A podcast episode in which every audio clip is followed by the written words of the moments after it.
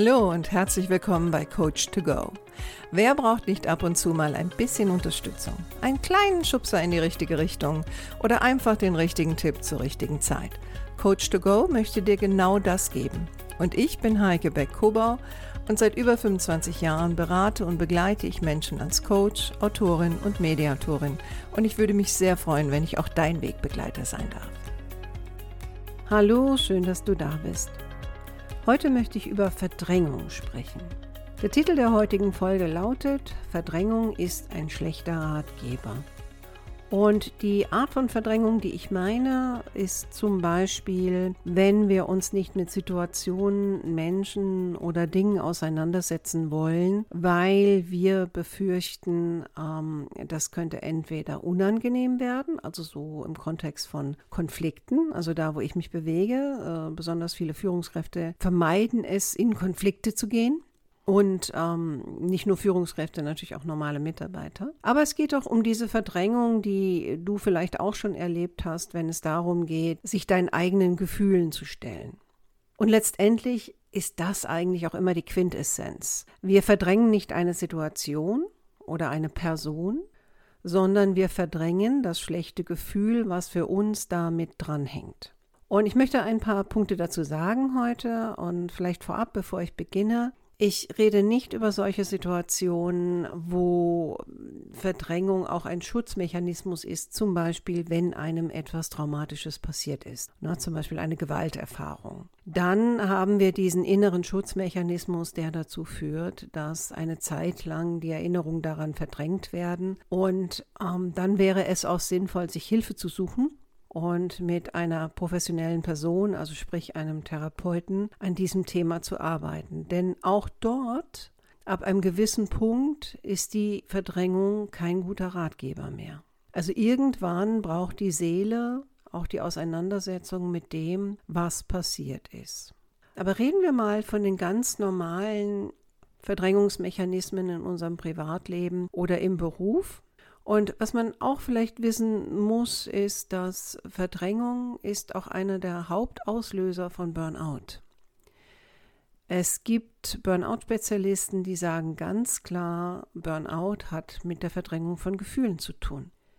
Ja, und deswegen ist das auch ein wichtiges Instrument, zu sagen, ich stelle mich meinen Gefühlen. Das erinnert mich an eine kleine Geschichte, die ich mal gehört habe von Thich Nhat Hanh dem buddhistischen Mönch, der mittlerweile gestorben ist, ich glaube im letzten Jahr. Und diese Geschichte fand ich immer sehr bezeichnend. Und zwar sagte er, also so ungefähr, ne?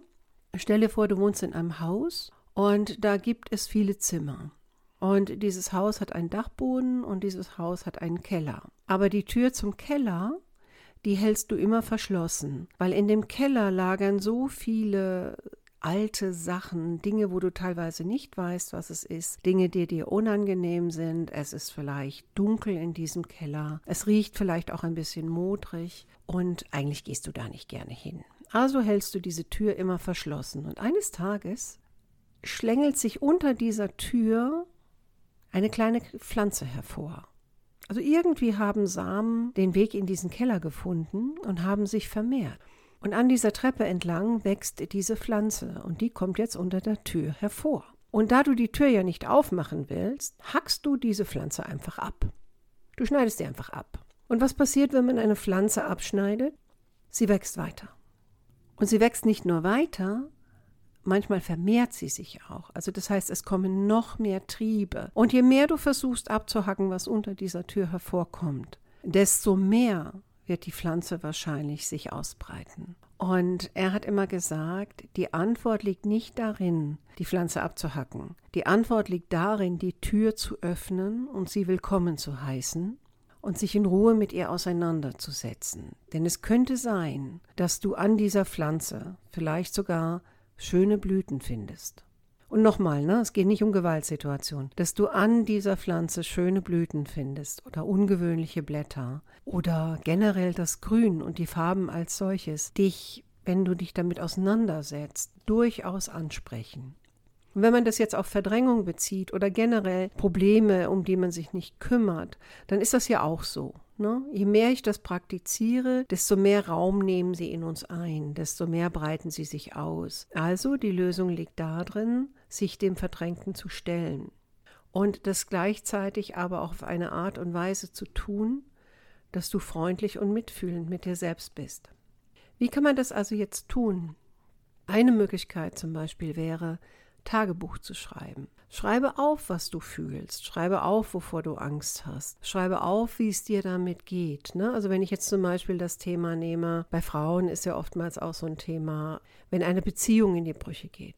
Das beschäftigt uns oft sehr lange. Also wir haben ja auch die Tendenz, länger in Beziehungen zu bleiben ähm, und erst sehr spät aus einer Beziehung rauszugehen ja, und dann oftmals ohne einen neuen Partner zu haben. Bei Männern ist es ja oft anders. Die bleiben auf der einen Seite auch lange in Beziehungen, aber gehen dann oft raus, wenn sie schon eine neue Partnerin haben. Und das führt natürlich auch dazu, dass die da Ablenkung haben von Anfang an. Das macht natürlich das Verdrängen der Gefühle auch einfach. Aber wir Frauen machen das ja sehr oft und bleiben alleine.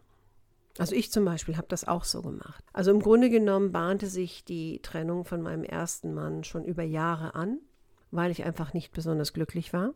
Halbherzige Versuche hatten wir gestartet, das einigermaßen hinzukriegen. Und dann irgendwann war der Punkt erreicht, ohne jetzt zu sehr in die Tiefe zu gehen, wo ich für mich beschlossen habe, ich muss diese Beziehung verlassen. Und ich habe einige Jahre mit diesem Thema zu tun gehabt um auch meine Gefühle aufzuarbeiten, um wieder bei mir selbst anzukommen, um mir anzuschauen, was auch ich innerhalb der Beziehung verdrängt hatte. Mein Mann, mein damaliger Mann, hatte innerhalb von, ja, man kann sagen, innerhalb von einer Woche, nachdem ich gesagt hatte, dass ich mich trenne, und ich bin auch relativ schnell ausgezogen, ähm, hat er eine neue Frau kennengelernt, mit der er auch heute verheiratet. Ich bin sicher, dass er vieles, was in ihm los war, nicht angeschaut hat. Aber ich habe das getan.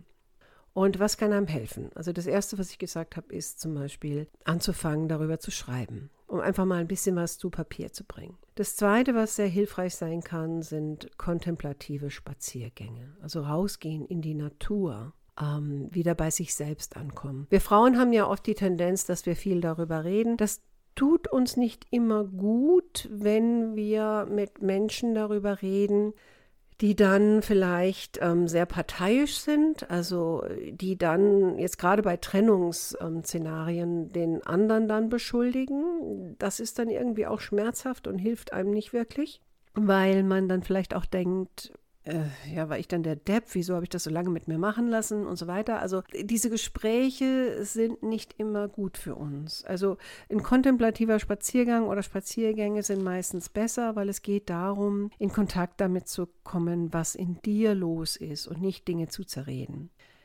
Ein Aspekt kann zum Beispiel auch sein, wenn du ein bisschen Distanz zu dem Thema hast, dann auch zu schauen, wofür war diese Erfahrung gut. Und das passt auf Trennungen genauso wie auf Jobverlust, Jobveränderung. Ähm, die Kinder ziehen aus. Ähm, ich habe einen heftigen Konflikt mit Kollegen. Ähm, ich habe vielleicht auch einen Menschen verloren. Ja. Da ist natürlich diese Frage, wofür war die Erfahrung gut? Damit ist nicht gemeint, dass es gut war, dass der Mensch gestorben ist. Aber was damit gemeint ist, wie bist du trotz der Trauer daran gewachsen. Also ich war jetzt gerade gestern auf einer Beerdigung und da gab es eine Trauerrednerin und die hat auch sowas gesagt. Ne? Die hat darüber gesprochen, wie es uns als Trauernden geht und dass wir vielleicht in einiger Zeit auch erkennen werden, wie wir auch an dieser Trauer gewachsen sind, wie wir uns selbst besser kennengelernt haben und bewahren trotzdem das, was auch gut war. Auch die Frage, was genau hat mich vielleicht verletzt und warum hat es mich verletzt? Und was kannst du für dich selbst Gutes tun, wenn vielleicht niemand anders da ist, um dir was Gutes zu tun? Gerade bei Beziehungen finde ich, ist es auch ganz wichtig, dass man nicht das Kind mit dem Bade ausschüttet. Und was ich damit meine ist, also wenn man durch eine gefühlsschwere Trennung geht, dann haben besonders wir Frauen die Tendenz, dann alles in einen Eimer zu schütten. Also alles, alles war schlecht. Ne? Und auch alles in Frage zu stellen. Hat das noch was bedeutet? Hat er es wirklich gemeint, dass er dich liebt und so weiter und so fort? Und da auch achtsam mit umzugehen. Weil das Ende hat vielleicht gar nichts mit dem Anfang zu tun. Das ist nur ein Teil eurer Beziehung. Und es gab vorher vielleicht sehr schöne Teile. Und ähm, vielleicht habt ihr auch Kinder zusammen gehabt. Und, und gerade da ist es wichtig, dass man Dinge nicht verdrängt, sondern sich achtsam damit auseinandersetzt und sie auch verarbeitet, weil sonst die Tendenz auch groß sein kann, es letztendlich an den Kindern auszulassen, in der Form, dass man versucht, sie zu manipulieren. Und das merke ich immer wieder. Also das habe ich schon im Bekanntenkreis gehabt. Ähm, ich habe das schon bei anderen Leuten gesehen, dass Kinder benutzt wurden, um die eigene Verletzung zu kompensieren. Also heißt, durch die Kinder den Ex-Partner zu verletzen. Und das ist letztendlich nicht fair. Da ist es besser, sich mit den Gefühlen auseinanderzusetzen, sich Hilfe zu suchen, wenn nötig, mit, mit professionellen Leuten darüber zu sprechen und das für sich zu verarbeiten und nicht die Kinder zu instrumentalisieren. Was mir auch zum Beispiel hilft, kann sein Musik. Wobei ich nicht viel Musik höre, aber ich erinnere mich noch sehr, sehr gut an Lieder, die in bestimmten Situationen, die für mich schwer waren, mich angesprochen haben, mir geholfen haben und ähm, mich heute noch äh, emotional sehr berühren. Eins, es gab ein Lied von Reinhard May. Wenn dieses Lied kommt, dann erinnert mich das immer an diese Zeit, äh, wo ich durch die Trennung gegangen bin, diese Zeit, nachdem wir uns getrennt hatten.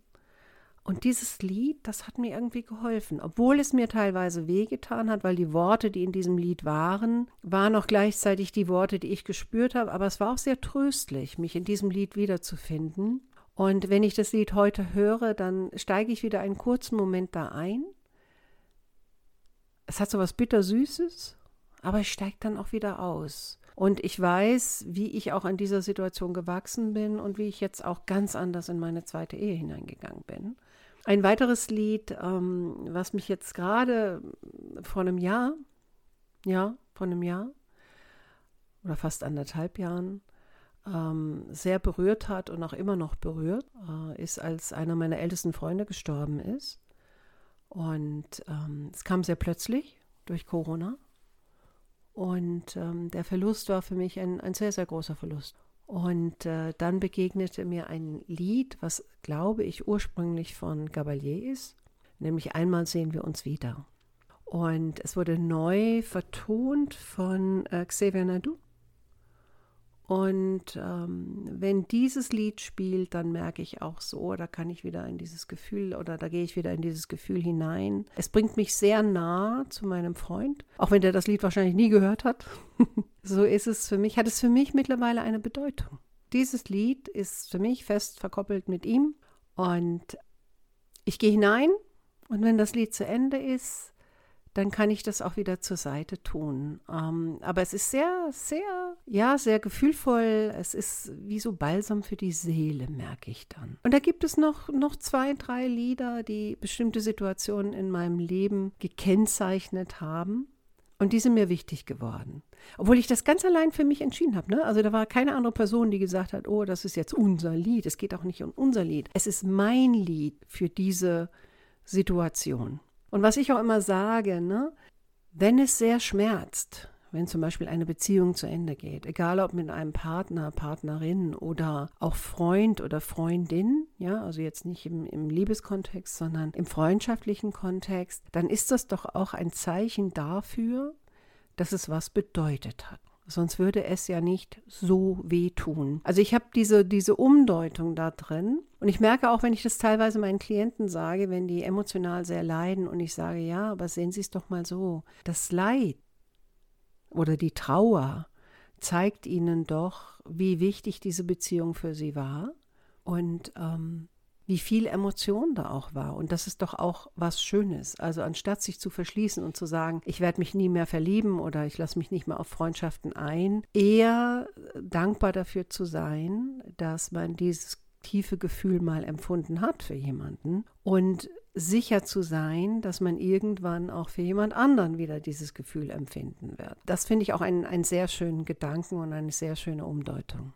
Gerade bei Verlusten, ähm, egal ob das jetzt ein Jobverlust ist, Freundschaft, eine Beziehung oder vielleicht auch, wenn die Kinder ausziehen, also die gemeinsame Zeit zu verlieren, vielleicht auch gefühlt äh, diese Identität als Mutter ein bisschen oder Vater ein bisschen zu verlieren. Wobei es sind ja meistens die Mütter, die mehr leiden, weil wir Frauen uns doch mehr mit den Gefühlen dann beschäftigen oder emotionaler reagieren. Erlaube dir zu betrauern, was du gerade verlierst oder verloren hast. Das ist in Ordnung. Ich finde sowieso, dass das Trauer ist kein Gefühl, was man unbedingt verdrängen muss. Und Trauer ist auch kein Gefühl, das man einfach in einen Zeitraum packen kann. Also es hat ja leider, ähm, äh, ich würde sagen, den Fehler gegeben, dass man in äh, das neue ICD, also das ist ja das internationale Klassifizierungsschema für ähm, Krankheiten, hat man ja äh, Trauer, die über einen Zeitrahmen hinausgeht. Ich weiß gar nicht, ich müsste nachschauen, aber ich glaube, es sind wenige Wochen hinausgeht, dass das schon krankhaft ist. Also krankhaft heißt in dem Sinne, dass man ähm, das dann als Krankheit deklarieren kann, weil dieses ICD-Verzeichnis dient ja dazu, abbrechenbare Zustände, Krankheiten ähm, und Symptome da abzubilden. Und dort steht halt, dass wenn Trauer über den Zeitrahmen X hinaus dauert, dann kann es als krankhaft angesehen werden oder als Störung angesehen werden. Und somit ist es auch abbrechenbar. Und früher hatte man das Trauerjahr, was man auch nach außen hin sehr dargestellt hat, indem die Menschen auch ein Jahr lang schwarz getragen haben. Das gab einem auch so die Erlaubnis zu trauern. Und ich glaube, das ist auch ganz wichtig, das Thema Erlaubnis. Du darfst deine Gefühle fühlen.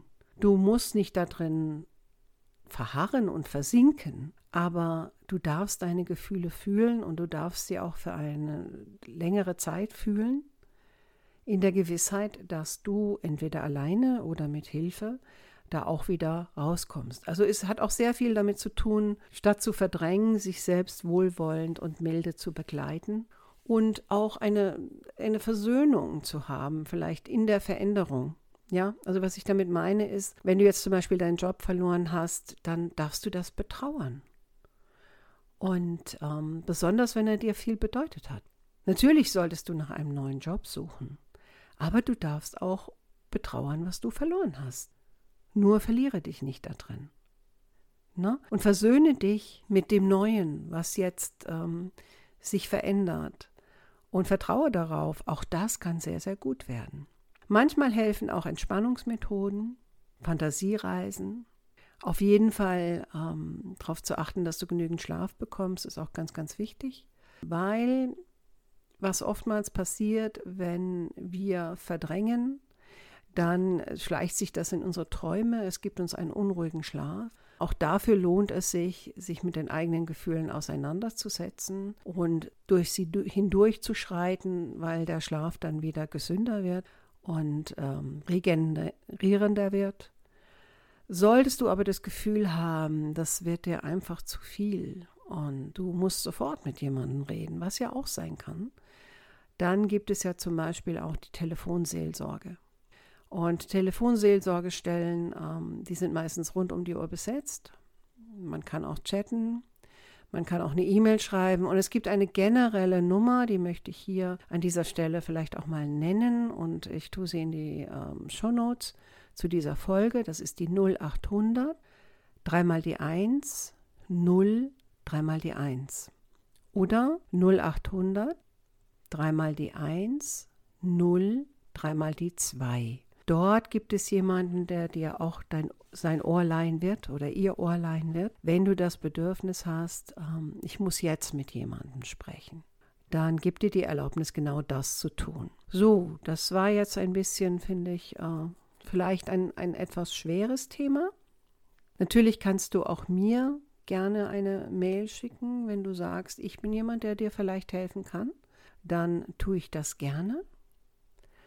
Und ähm, ich wünsche dir eine interessante Reise, wenn du dich dann deinen Gefühlen stellen solltest. Ich kann aus eigener Erfahrung sagen, es ist sicherlich an der einen oder anderen Stelle etwas schmerzhaft, aber es lohnt sich. Es lohnt sich wirklich, durch dieses Tal zu gehen und am anderen Ende anders wieder rauszukommen. Okay, mach's gut. Bis zur nächsten Woche. Ich hoffe, du bist wieder dabei. Deine Heike.